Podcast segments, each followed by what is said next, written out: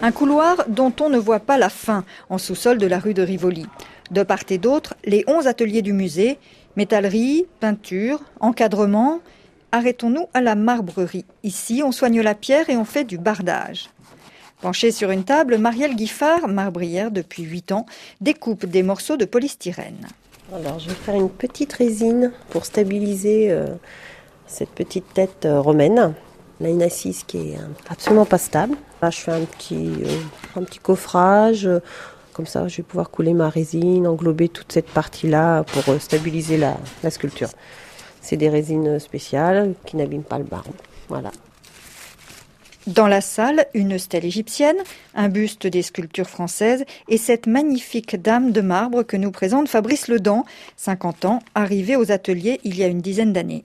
C'est un dépôt du Louvre qu'on a été chercher euh, à Cambrai, qu'un conservateur a retrouvé là-bas, qui était posé par terre sur une palette euh, et que j'ai nettoyé euh, à la vapeur.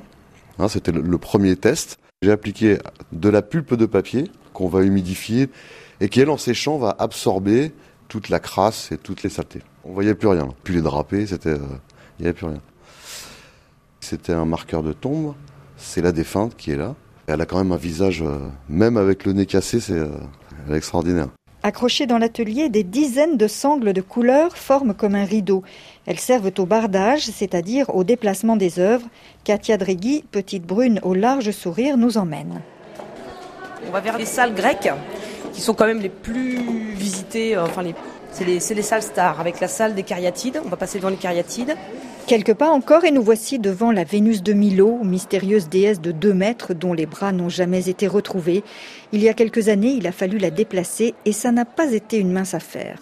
Nous avons euh, construit une grande caisse à claire-voie, c'est-à-dire une caisse euh, où l'on peut toujours voir l'œuvre à l'intérieur. C'est une caisse toujours ouverte qui faisait donc 3 mètres, 3 mètres 50 de haut. On avait enserré le socle avec des barres de fer et on avait donc une immense caisse à partir du socle qui allait jusqu'à la Vénus et qui enserrait la Vénus à l'intérieur. On l'a emmenée tout doucement et on roulait vraiment, mais très très très lentement. Il y avait 5-6 personnes autour pour la protéger. Et on a cheminé comme ça très lentement jusqu'à l'arrivée. Voilà, super souvenir. Chaque bardage a ses propres contraintes. C'est le genre de travail qu'on aime bien parce que c'est pas routinier. Fabrice Ledan. On déplace des œuvres qui nous touchent beaucoup quand il y a six cerveaux ou sept qui cherchent pour essayer ensemble de construire quelque chose et d'arriver à bouger cette œuvre. Voilà, ça c'est génial. Et quand on demande à Jean Buard, le chef de l'atelier, ce qu'il a ressenti ce jour-là. Pas mal de fierté euh, de moi et de mon équipe. Voilà. Beaucoup de préparation des mois à l'avance, hein, quand même, de réflexion, euh, prendre des mesures. On devait passer sur du plancher dans les salles égyptiennes et donc euh, j'avais inventé un, un chariot euh, avec beaucoup de roues pour euh, répartir le poids en fait, pour pas passer au travers du plancher quoi, avec la Vénus.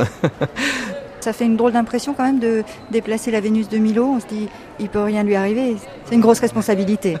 ouais, c'est une énorme responsabilité, mais ça nous pose pas non trop de soucis à ce niveau-là. On aime tellement vraiment ce qu'on fait que du coup, ça passe comme ça. Hein. On le comprend, Jean Board, et c'est avec regret que l'on quitte ces statues millénaires aux coiffures délicates et aux drapés sensuels en se promettant de revenir bientôt.